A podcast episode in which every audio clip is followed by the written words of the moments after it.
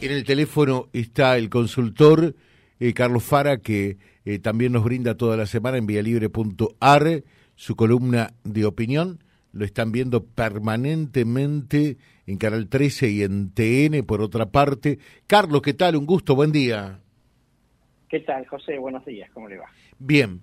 Bueno, deseosos de saber, pasaron 24 horas eh, de lo que fue para muchos un asombro, no porque eh, se estimaba por allí que pudiese hacer una buena performance, tener un buen, eh, un, un, buen resultado, eh, pero creo que lo que logró por allí Javier Milei supera las expectativas y entiendo que sorprendió a propios extraños, ¿no? Sí, totalmente. La gran pregunta era que acá no había, digamos, una eh, digamos, este, una, eh, una extrañeza respecto al clima social, ¿no? Digamos, el clima, había un clima social muy complicado. El punto era si efectivamente eso se iba a, se iba a transmitir en votos, ¿no? O si el voto iba a ser más cauteloso, más conservador, ¿no? como que de alguna manera eh, uno, si uno ve, digamos, un poco la, la oleada de votos de mi ley, pareciera de esas situaciones en donde es una elección legislativa que la gente castiga al ejecutivo de turno, mm. este, pero bueno, pues sabe que de todas maneras el, ejecutivo sigue su, su mandato este, normalmente. Acá, digamos, este fue un, este, además yo creo que fue eh, muy claramente un castigo a las dos coaliciones, ¿no? Digamos, al gobierno por razones obvias, la situación, el balance negativo, pero también eh, un, golpe a Juntos por el Cambio, ¿no? le, gana en tres distritos que suponían que eran grandes este, ciudadelas de, la oposición, ¿no? Es Mendoza, Córdoba y Santa Fe, en Córdoba sale tercero, digamos, que era una especie de la gran reserva de votos que Macri había tenido en el 2015 y en el 2019, eh, y este, desde ese punto de vista también le pelea votos al peronismo en eh, los barrios populares, ¿no? Es decir, por supuesto, sin Estado, sin clientelismo, sin punteros, sin, absolutamente nada, eh, y ni siquiera casi sin fiscalización, por lo tanto, es este, absolutamente cierto, digamos, que hay una sociedad que puso en voto lo que venía diciendo en los estudios, ¿no? Fracasó A, fracasó B, probemos con C. Bueno, el tamaño de eso, digamos, este, era, la, era el gran interrogante. Eh, mm, por otra parte, eh, eh, esto es cierto, ¿no? Y, y es para subrayarlo. Mi ley, en definitiva, para llegar al umbral del 30%, de alguna manera le comió votos a Juntos por el Cambio, pero también al propio kirchnerismo, que eso es lo más asombroso eh, en barrios por allí carenciados, donde uno presume eh, está el caudal electoral eh, del gobierno y sin embargo allí también Milei hizo una elección extraordinaria. Totalmente así, porque digamos de alguna manera es lo inédito de un fenómeno político, además totalmente este, novedoso, ¿no? Digamos, este, proveniente de un outsider, en donde este, alguien le compite de esa manera al peronismo en su propia base social. Este, lo cual puede, puede ser que estemos a la, a la puerta, por lo menos a la puerta de algo nuevo, no sé si, si después el, el, movimiento de mi ley se consolidará o no, pero digamos por lo pronto este, es para verlo con muy con lupa la situación. Carlos, y mm, desde esa perspectiva, ustedes que son consultores, eh, que conocen de esto, que trabajan con focus group, que trabajan con encuestas, eh, con, con, el mensaje, con el discurso político, con el comportamiento del electorado. Por ejemplo, se pensaba eh, que después de, de, lo que fue la performance muy pobre de candidatos de Viley eh, cuando se presentaron en alguna elección a nivel provincial, que después directamente él dejó esa alternativa, sin armado, sin estructura política, y termina ganando esta elección primaria. ¿Cómo se entiende, cómo hay que leer esto? Bueno, este, yo creo que lo que, digamos, este, está pasando es un fenómeno que, además, la fotografía del domingo, digamos, es una fotografía que va más allá del, fenómeno Milley, ¿no? Mm.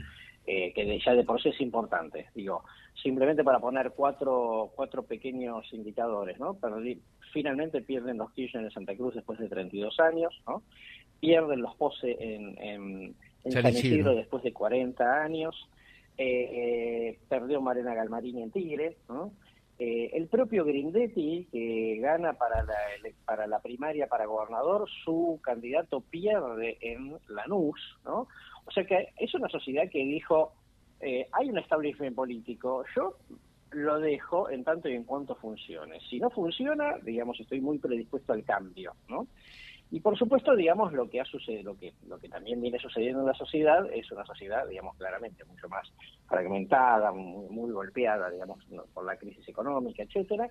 Es una sociedad, digamos, este, que, que llega a esta situación eh, con, digamos, tres gobiernos seguidos eh, con balance negativo, esto alguna vez lo, lo charlamos, y que claramente el, punto era, bueno, eh, digamos, se suponía que el juego de el oficialismo se cae, entonces la principal oposición aprovecha la situación, era como el juego normal. Y me parece que lo que está, le está pasando a la sociedad es algo mucho más profundo.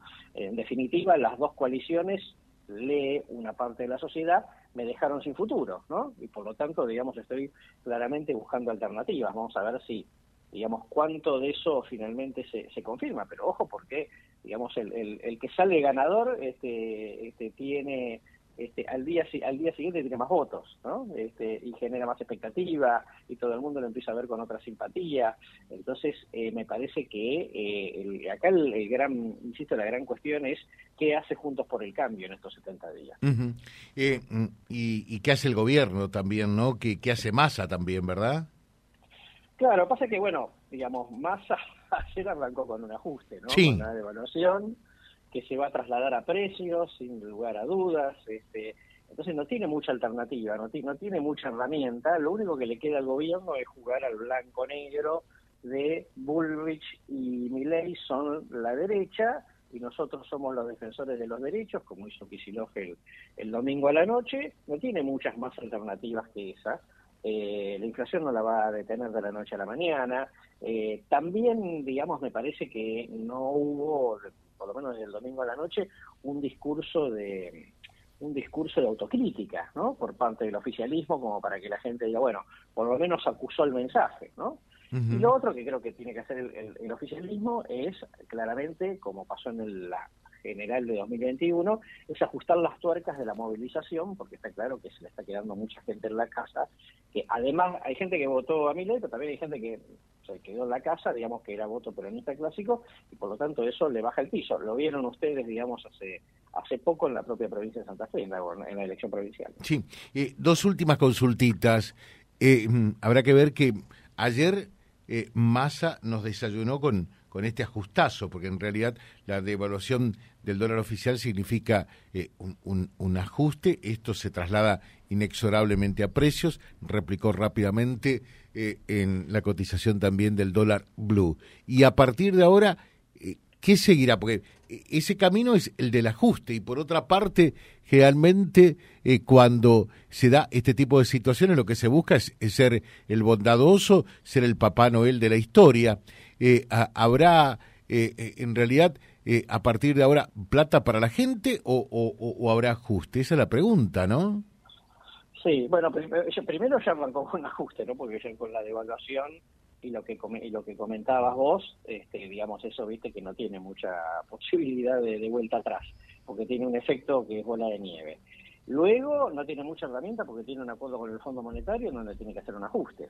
está en el peor de los mundos, tiene que hacer un ajuste cuando más necesita ser expansivo ¿no? con, la economía. Y además, vos sabés que esto, todas estas cosas, en 70 días nunca, digamos, tienen resultados. Son cosas, digamos, que se, se, sienten, se sienten como más a largo plazo. De hecho, el gobierno, antes, justo la semana previa a la elección, anunció un nuevo aumento de jubilados, elevó el piso de impuesto a las ganancias, eh, hizo alguna que otra medida así, digamos, este, para fomentar el consumo, todo eso, nada de eso surtió efecto. Y la última, eh, Javier Milei ya ganó o todavía no, porque uno ve y dicen dos puntitos y pico, están los tres, ¿no? Sí, eh, no, este, sí, no, pero esto le falta todavía, le, le falta mucho este, para discutir. Este, yo creo, primero, que estamos, así como estamos, vamos al escenario de, de perdón, de balotage. Con esta fragmentación, yo no creo que la fragmentación se, se, deshaga fácilmente, que se polarice esto fácilmente, porque, bueno, el peronismo tiene problemas, pero también es cierto que tiene un piso duro. Son 20, hasta acá 27 puntos. Eh, aún, digamos, va a tratar de ganar algo más. Esto ya pasó en el 2021.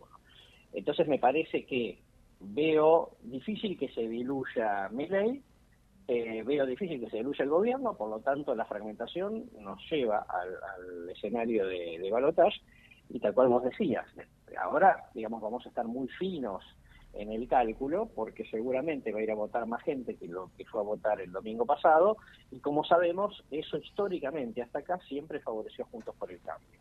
Pero digamos, ahora está ley en el escenario también. Entonces, este, y lo que estás viendo es un, un balotaje más que todo eh, Milei Massa. Eh, no sé, soy sincero, hasta la altura del partido no, no viejo pronóstico porque está, es todo muy finito, insisto. Juntos por el Cambio tiene teóricamente una ventaja porque siempre obtienen más votos en la general que en las PASO. Sí. Eh, y eso, digamos, le debería dar la posibilidad de ser o primero o segundo en la elección general. Eh, pero bueno, vamos a ver, vamos a ver, digamos, a ver si, los jugadores en la cancha cómo se cómo se comportan. Carlos, eh, un fuerte abrazo, excelente como siempre. Muchas gracias. ¿eh? No, por favor, un abrazo para vos. Carlos Fara, consultor político, lo veíamos el domingo, ayer también en Canal 13, en TN, eh, hablando eh, de lo que dejan estas elecciones nacionales eh, del último domingo y que, fíjense, porque muchos decimos por allí, ¿para qué vamos a ir a votar y demás si no vamos a cambiar la historia? Bueno, a partir de los resultados del domingo, fíjense que eh, ayer nos desayunamos o a poco de comenzar el día, porque para nosotros comienza muy pero muy temprano, eh, mm, eh, estuvo la información de esta devaluación del dólar oficial, llevándolo a 365 pesos, lo que estaba a 287, 289, eh, y este 22% de devaluación del peso argentino eh, impactó rápidamente en el dólar blue que llegó a cotizarse hasta 695 pesos, terminó para la punta eh, vendedora a 685, pero lógicamente, si ustedes ven acá también, esto se replica luego en precios. Significa un ajuste de la economía en términos prácticos y por lo tanto en un eh, impacto en el poder de compra de la gente y fundamentalmente del asalariado, del hombre de a pie www.vialibre.ar, nuestra página en la web, en Face, Instagram y YouTube. Vía Libre Reconquista. Vía Libre. Más y mejor comunicados.